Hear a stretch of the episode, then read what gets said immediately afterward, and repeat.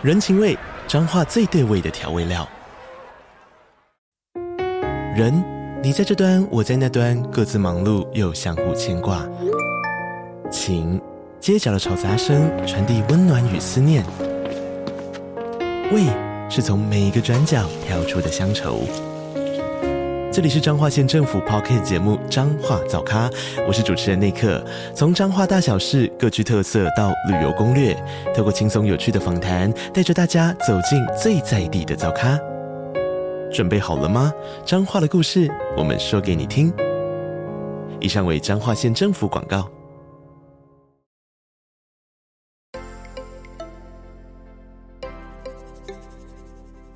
大家好，欢迎收听斜杠杠杠杠，大家来开杠。我是乔王，我是威廉。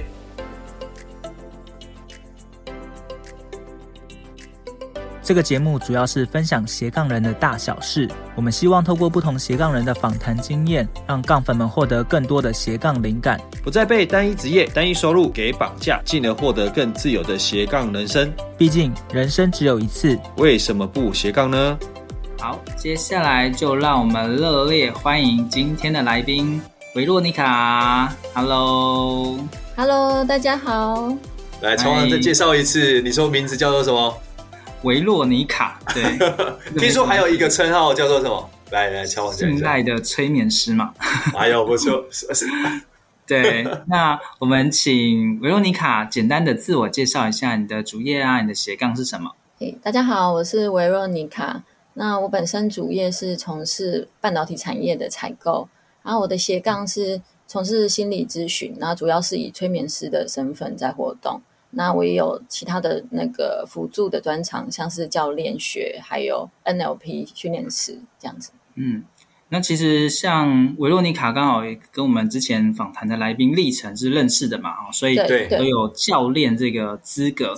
那我们就来聊一聊，就是嗯。欸有关催眠，然后 NLP 教练，你是怎么样接触到这些领域？怎么踏入这些领域的？哦，好好，我自己本身是四年多前，我当时还在日商，然后也是担任，我那时候是担任采购主管，就是那种很、嗯、很忙啊，一直出差的那种采购主管。然后 可是就就飞来飞去，对不对？对，可是因为那时候就会觉得说，我总不能这样过一一辈子，体力也会耗尽，然后也不能一直应酬喝酒。然后，然后当时我的家啊、呃，婚姻状况不是很顺利，然后工作状况也也被下属捅，嗯、然后我就觉得说，好像应该要有一个第二专长来去支持我这样子。对，对那因为家庭也有一些状况，所以这心理的状态是需要去疗愈的这样子。嗯，然后，然后我就间接通过，哎，我当时的厂商他就介绍我去呃上所谓的三阶段的课程。我我其实是跟他讲说，我想要去上教练学，因为我知道教练学在美国已经发展的很久了。然后他就说：“那我是哪方面的教练学？教练学其实他是呃，在美国蛮擅长、蛮蛮多用在于企业管理的，就是他们会请一个聘请一个外部的教练，然后去做去透过询问的方式，然后让那个高阶主管啊，或者是啊、呃、创呃总呃董事长啊发现。”他们公司的盲点，因为是透过外部的观点，然后再去设定目标，比如说业绩要达到啊、呃、多少的成长啊，又或者是啊、呃，比如说有什么东西要改善这样子，然后是那一方面的教练。然后那教练除了广泛用在企业指引，也可以用在私人的指引啊，比如说你个人的啊、呃、关系想要突破啊，或者是绩效想要突破，或者是啊、呃、你自己人生有什么梦想，都蛮适合透过啊、呃、教练来做指引的。那我就是透、嗯、呃。这样子认识你们刚刚讲到的历程，这样子，OK，所以原本是想要就是就三阶段，嗯，身心灵的课程，嗯、然后后来接触到了这个教练，对，然后在教练学里面有有一小块是关于 NLP，然后所以在那个时候我开始认识 NLP，、哦、那会实际上去学 NLP，其实是因为我后来以教练开始接案嘛，然后我就碰到一个个案，然后他就。因为教练学的那个特点是，他会一直问你问题，一直问你问题，一直问你。抛出问题，一直。对，然后他不跟你讲答案，不给你建议。那其实以台湾人来讲，很不习惯这种方式。台湾人喜欢要有答案，喜欢你跟我说我怎么做。哦，没错。然后，然后那个那个客户呢，我觉得他是我的贵人啦。他就私底下去跟当时我合作的单位，就是说啊，我来这边就是要有人支持我做我我想要做的事情，教我做我想要做的事。那你一直问我，我就是不知道才来，你还一直问我。然后算是，所以我那时候就觉得，哦，好像缺了一些什么东西，什么什么的。然后我就开始寻找，说，哎，有什么可以学习的？那因为在教练学里面，我我对 NLP 也非常的有兴趣。嗯，然后，嗯然后我觉得它相对而言指引的成果会是比较好的，所以我就放在心上，我要去学这件事情。那后后来后来也就真的，后来我就离婚了，就是我我家庭后来我决定离婚了以后，我就蛮专心的踏上心理咨询这条路，就是斜杠、嗯、斜杠的部分，因为刚好离婚有兴趣嘛。对对对对，离婚以后我自己也需要被疗愈、被治疗的阶段，嗯、然后再加上，其实我没有学心理学之前，很多人都很喜欢来找我。就是谈心事啊，哦、然后我很喜欢找我本身就散发出疗愈的感觉，对，或者是就莫名其妙就会吸引很多 亲朋好友会来找你。我可以帮助他们可能厘清一些观点。那这样代表你也是说，是感觉会让人觉得值得信赖，才会有这样的一个聆听呢？所以我是信赖的催眠师啊。哇，你看，哇，你看接的很好，对不对？姓氏是赖，然后也真的让人信赖。你看这名字取得多好，你看。对对对。然后，然后的 NLP 我是真的修的很完整。我从专业执行师、高阶执行师到训练师，前后花了两三年的时间把它全部修完。然后，我就真正的体会到说，哎、嗯，我当时教练的不足到底是在哪里？因为 NLP 就是完整的用你的脑袋、对方的脑袋、我的脑袋，还有眼球各种的方式去观察到这个人在我们前面，他代表的意思是什么。然后你真的并并不太需要从他言语上面表达出来，你就可以直接问得到重点，可以支持到他。这样子，嗯，所以，所以在 NLP 里面又有四分之一的元素是催眠的，所以我就后面就是最后最后一关，我就是去学了催眠。我其实没有打算，原本没有打算，觉得说，哎，催眠师对我来讲好像是一个很远的东西，附加，对，结结果没想到一学发现，哦，那个真的是我的天赋，就是真假的。所以催眠师是有些人是学的很快。啊，有些是跟天赋是有关，就对了。跟天赋还有声音有关，就是我的声音，声音哦，嗯，我的声音其实还蛮适合去做催眠导入。哎，乔王，我们等下会不会就睡着了？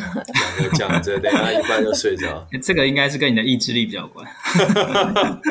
然后，然后就是给，因为催眠带的成果，因为它是进到很潜意识去去找、嗯、去下指令嘛，所以它的成果也会相对的比较快速。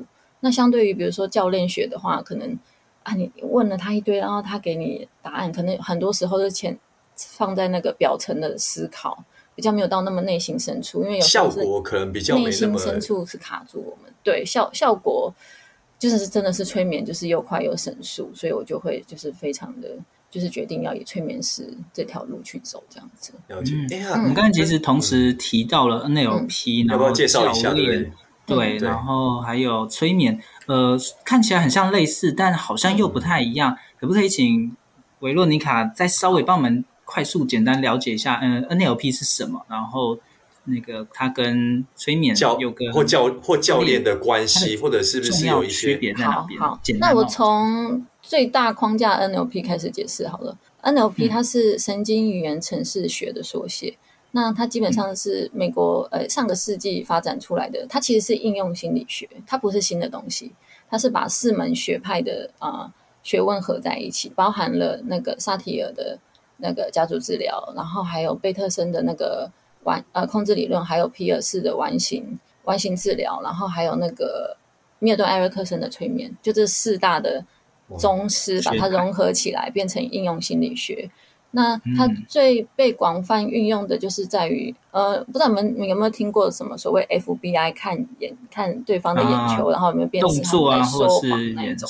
嗯，对对对，他所以他对他的眼球的那个搜搜寻啊，眼球表示他现在正当下正在想什么，是 NLP 里面很著名的某一个环节这样子。对，然后，嗯、然后他之所以为什么在上个世纪到现在都被广泛运用，是因为传统的心理学派。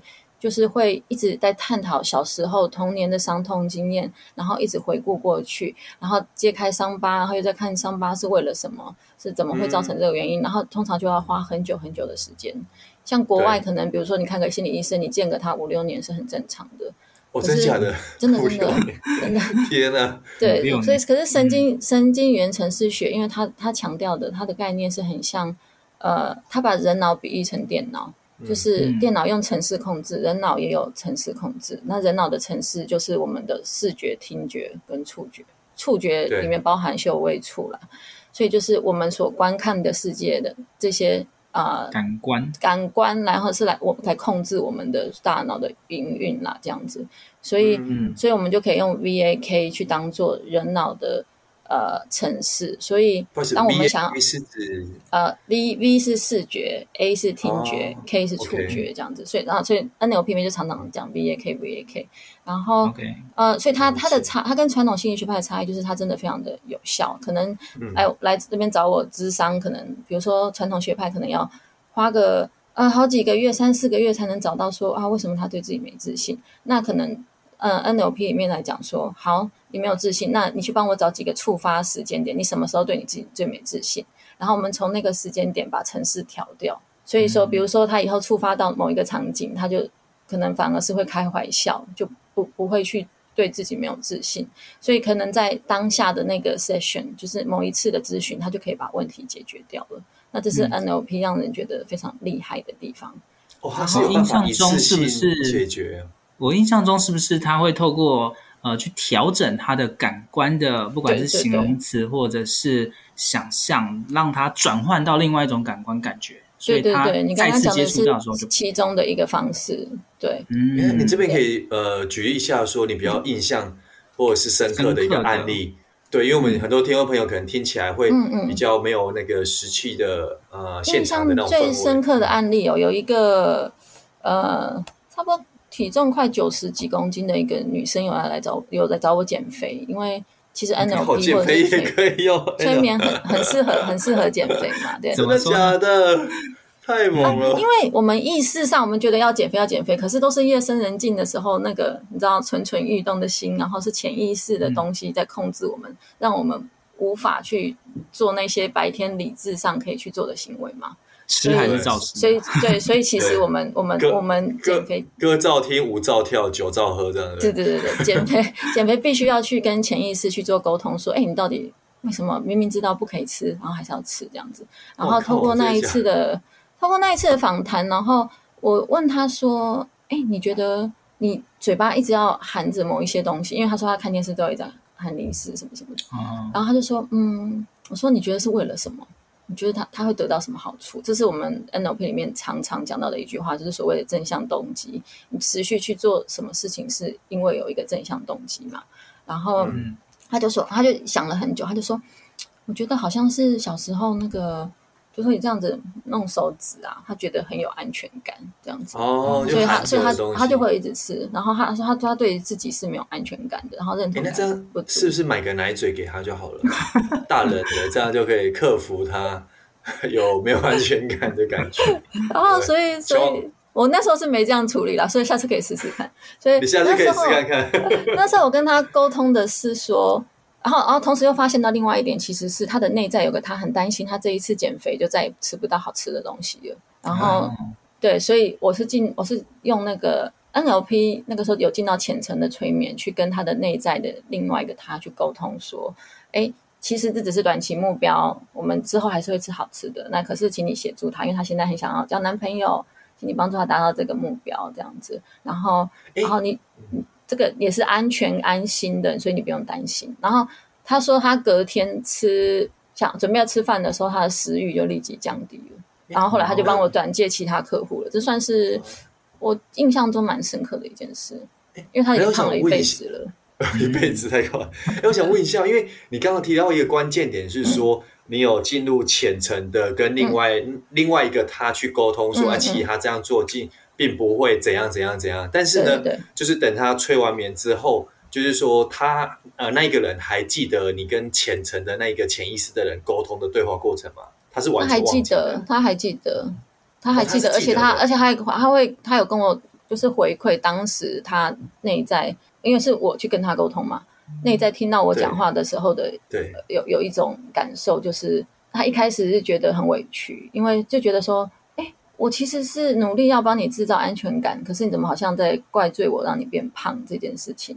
所以我，我、哦、所以你是说他内心有另外一个他的感觉？对对对对对，所以那这样感觉是有双重的，应该是说，好酷，应该是说我们的内在其实都有不一样的声音在交错，所以我们的选择没有办法一致嘛。你可能会选择要要吃东西或不要吃东西，可是就是会有另外一个我们在，那并不好像有点像天使跟恶魔，对对对对，内在会有两种，不见得会是双重人格，有时候过度的话就会双重人格，但这个状况不是双重人格，对，所以他他其实那个个案是完全记得过程，并且他也蛮。明确跟我表达他在里面的感受，一开始是觉得委屈，到后来我跟他说：“哎，谢谢你平常为了我的安全感做的努力。”到最后就是说：“哎，我们现在有个目标，请你一起达成，然后你不用担心，你不用你你原本帮他做的事情都不用改变，然后他其实是感到安心的。其实就那个花不到十分钟的时间，那个小催眠就出来了，然后隔天他就就传讯息跟我说，他食量立刻变小，这样子啊，他这这个是有办法就持续性的，对不对？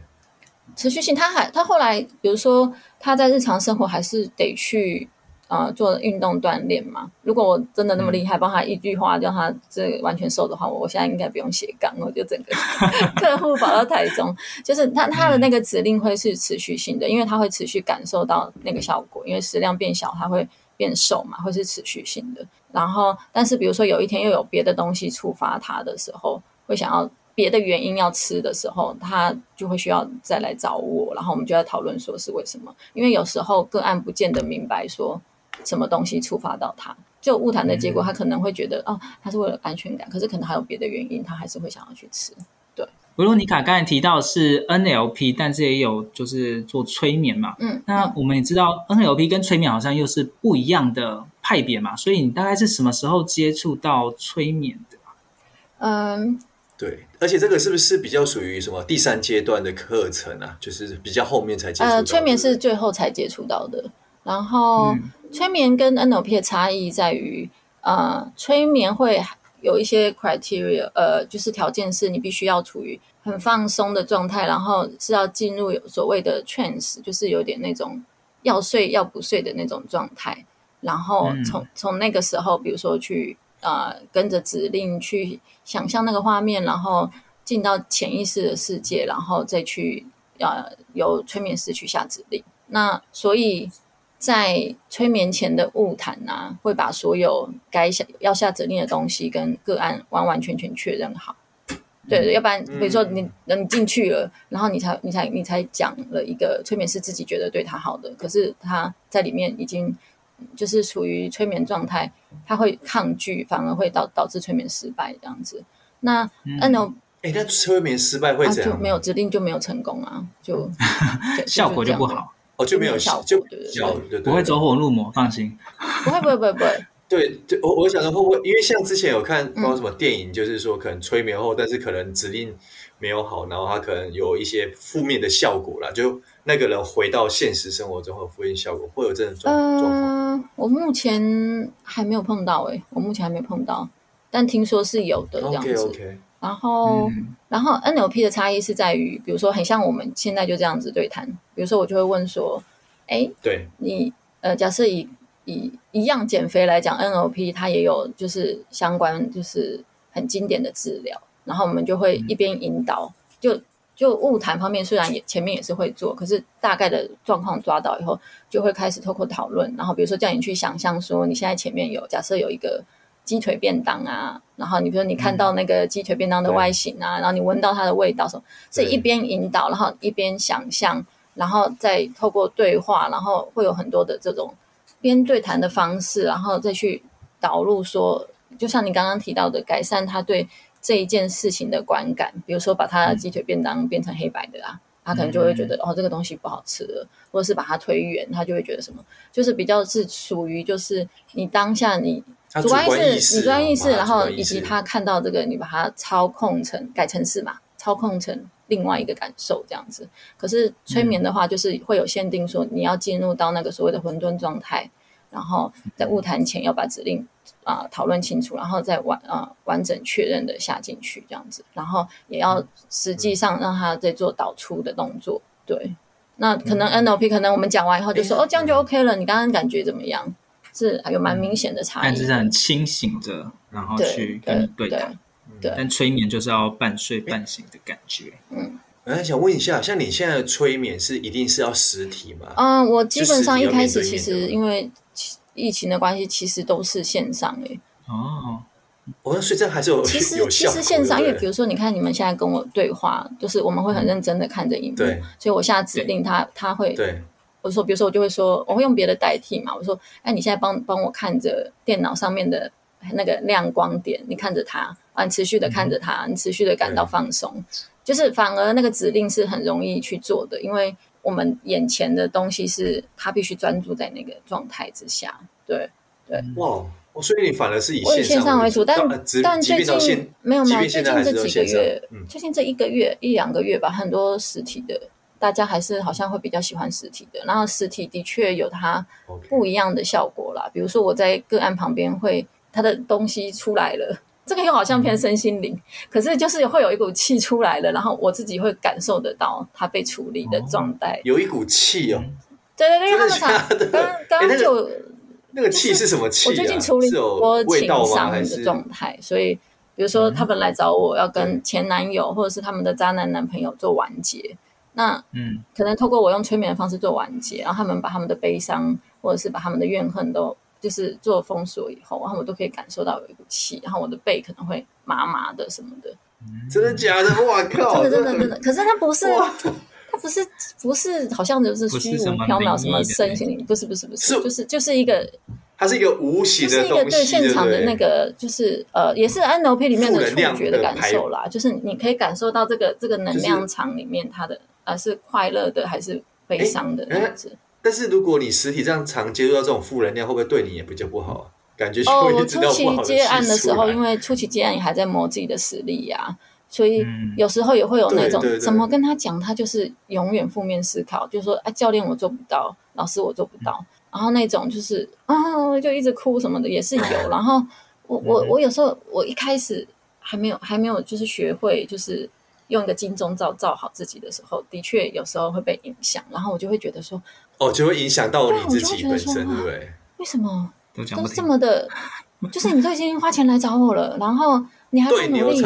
然后就是好像花钱买心安，就是会有很多这这种这种想法。可是也学着随着一次一次的呃接个案，然后一次一次的知道说，哎，其实每个人的位置在不一样的状态。那有时候他们是需要的是陪伴。那最重要的是我自己在催眠之前或咨询之前，我会给自己一个也是意向上的自我催眠，就是暗示说，现在我的旁边有一个就是类似透明的金钟罩。然后我可以隔绝那个哦，也也保护负面能量，因为应该很多咨询的相关的那个专家都有这一方面的准备吧，我猜。哦，对啊，因为不然可能实体一天到晚太多的负能量，可能对那个本身影响也是比较负面的。嗯，嗯，如果没有做好自我保护的话，对，对，我有朋友他会咨询完就去洗艾草那一种，但 不是鬼是。不是鬼，是那种 负负面情绪的能量。对对对。哦，他他把一些对了不对了负面的那种。所以像这个刚才讲的一些负能量，是每一个咨询师都会感受得到的吗？还是说维洛尼卡你的体质是比较敏感的，才能感受到？嗯，是不是每一个人可以感受到吗？我不知道，但我有感受到。然后我的同业他们也说会感受到，但我自己个人是觉得。感受的那个那样直觉吧，非常的强烈。就是那个能量来的时候，你会知道说，哎，这是快乐的能量，还是这是悲伤的能量，还是这是怨恨的能量？就是就是好像会有一个声音告诉我这样子，所以变成我在催眠的时候就，哎，就是其实也很知道现在到底进行到哪里了，这个他到底 O 不 OK 了这样子。哇，哎，其实这听起来真的蛮悬的。对，但我我我我其实不是要往这个，哦，对我这边要就是。再介绍一下我自己，就是我其实没有很想要往身心灵这一块走，就是因为因为我自己，但是不小心就一直往那边。因为我自己是那个，就是也在上班嘛，然后也是也是，就是算是是有工正职，然后有斜杠，然后我也是很期许我的工作啊或者副业都可以持续的有成就。那我也是支持很多女性啊啊，我的客群是优秀女性嘛，持续的是透过行动，然后让自己改变有自信。